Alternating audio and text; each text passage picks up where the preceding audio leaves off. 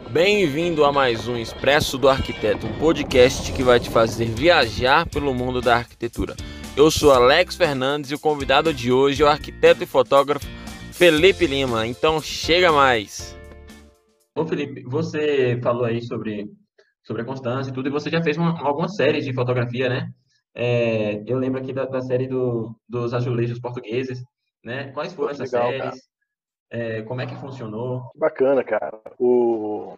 Na verdade, todo fotógrafo, ele, ele preza por criar uma série fotográfica, né? Então, assim, como, como eu viajava muito, eu te falei no começo, eu comecei a, a viajar com um propósito depois. Né? Quando eu aprendi a viajar, eu falei, toda viagem que eu vou fazer agora, eu tenho um propósito é, para essa viagem. Eu não vou à toa, não vou, vou voltar sem trazer nenhum benefício pessoal para mim. Então eu comecei a criar alguns projetos relacionados à fotografia também, toda vez que eu viajava. Então o primeiro que eu fiz foi o Abla Café, que foi uma viagem que eu fiz para mais de 20 países, convidando pessoas nesses países para tomarem um café comigo. Né? Então a ideia foi conhecer pessoas novas, pessoas conhecidas por mim, e sentar com eles, onde quer que seja, para tomar um café. Né? E no começo a ideia do projeto era, ao tomar café, falar sobre a importância da arquitetura para essa pessoa. Falar, explicar a importância para as pessoas, né? E aí a ideia era fazer um projetinho ali na mesa do café mesmo sobre uma possível reforma na casa dessa pessoa e tudo mais. Então era uma ideia muito bacana antes de antes de eu fazer o projeto. Essa ideia ficou muito as pessoas compartilhavam muito né, na época do Facebook, eu fiz palestras, eu era estudante ainda, para falar sobre o projeto. Mas, estando sozinho fazendo esse projeto na, na hora H, foi meio difícil essa relação, tanto por causa do idioma, né, que era um bloqueio às vezes, e também a disponibilidade das pessoas para estarem falando sobre isso. Então, a ideia do café ficou mais forte. Então, tomava café, às vezes tomava uma cerveja, mas a ideia do encontro, conhecer alguém totalmente novo, rolou. Né? E tem até uma página no, no Facebook sobre isso, só que desatualizada, né? não atualizo mais foi o Abra Café. Depois foi fazendo outros. Eu fiz um, um projeto chamado Portas Expostas, que são portas portas no, no, na Índia, portas do Marrocos, que se transformaram em quadros depois, né? É, portas islâmicas, né? Fiz o, o Portales, que são os azulejos portugueses, que foram foram azulejos, 365 azulejos foram compartilhados um por, um por dia durante um ano no ano de 2015, que depois viraram quadros, alguns objetos como calendário, almofadas e tal. Também foi muito, muito bacana esse, esse, projeto, porque são texturas muito legais, né? Texturas coloridas e tal. Fiz outros também, como fachadas comerciais em Londres, que é o Face of London. É, fiz o Face of Hong Kong, fiz o Face of Tóquio, e o último foi o Face of, of New York, porque essas fachadas eu vou transformá-las num livro, né? Então, possivelmente até ano que vem eu vou lançar um livro sobre isso sobre fotos, né, dessas fachadas comerciais, projetos comerciais tipo cafés, né, lojinhas nesses países que são os meus favoritos aí em termos de arquitetura.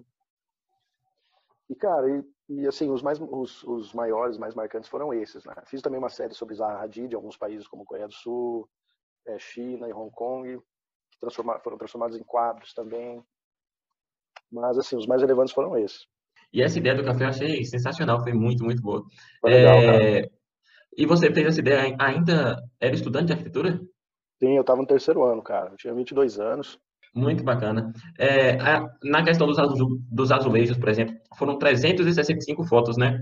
Eu imagino que deu um, um, um trabalhinho, né? Você, de onde veio essa ideia de, de fazer é, uma série com azulejos portugueses, né?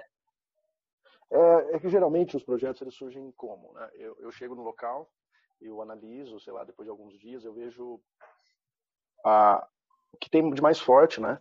Foi o caso dos azulejos, né? Eu estive em Portugal durante três meses e eu vi que ali era muito presente os azulejos. Né? O, todo local, fachadas, fachadas assim, você anda, passa a mão na rua, né? Não precisava entrar em nenhum lugar.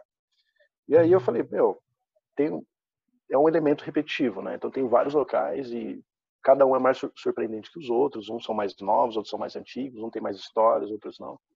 E aí veio a ideia de estar tá, de tá fazendo essas fotos para compartilhar uma por dia durante o próximo ano, né? Que eu fiz 2014, no final de 2014, aí no ano de 2015 inteiro a gente compartilhou aí nas, nas redes sociais. Então foi é uma, mais uma questão de tentar ler a cidade que você está, ver o que tem de mais mais marcante, né?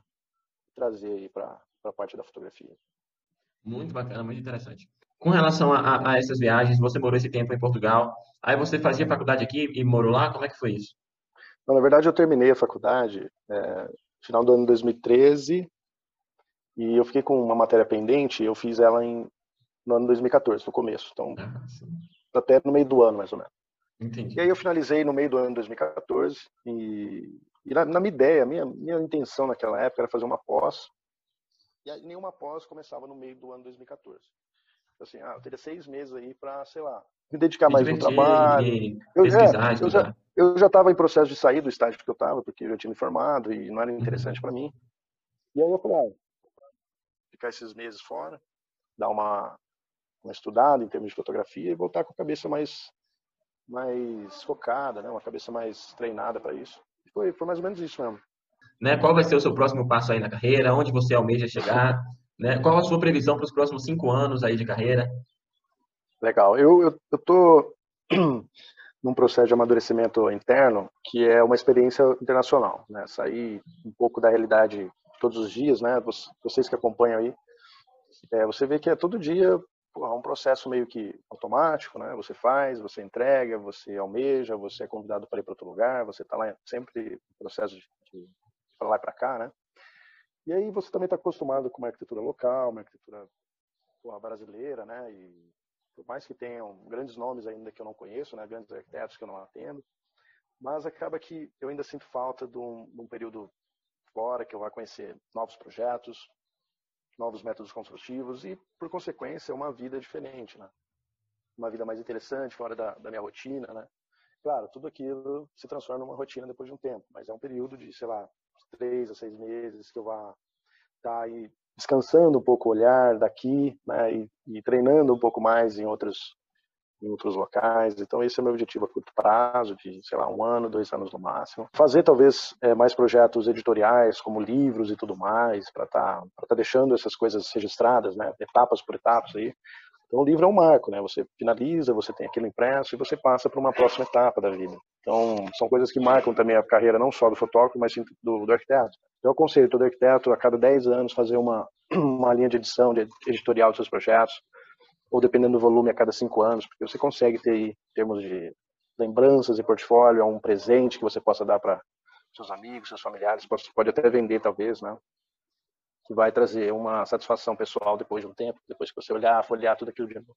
Verdade. É, ô Felipe, é, você que trabalha com fotografia, você não tem vontade, por exemplo, de, de criar uma linha é, onde você possa vender as suas fotos, né? Talvez fotos de paisagens, fotos urbanas, ou você já vende, eu, eu não sei disso. É, eu já comercializo de uma forma muito assim, ah, para quem me pergunta, eu falo que tem. Então, por exemplo, ninguém sabe.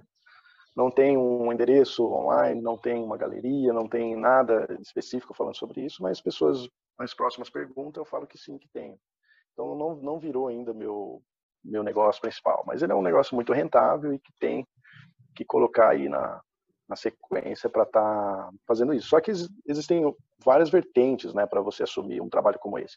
Tem que ter uma logística, tem que ter um, um fornecedor de qualidade, tem que é uma precificação maior, né? Então não é só a pessoa querer, ela tem que estar tá disposta. Né? Tem gente que vive desse mercado e vive muito bem, porque é um mercado muito bem é bonito e é rentável para caramba. Mas tem que entrar de cabeça, né, para fazer bem feito. Pessoal, chegamos ao fim de mais uma entrevista. Se você curtiu, não se esqueça de comentar aqui sugestões para novos participantes, de compartilhar essa entrevista com seus colegas. Felipe, foi um prazer poder ter você aqui como nosso convidado, viu? Muito obrigado, Alex. Sucesso para você, tudo de bom aí. E que a gente siga inspirando as pessoas, e as pessoas nos inspiram também. É isso Vamos aí. crescer.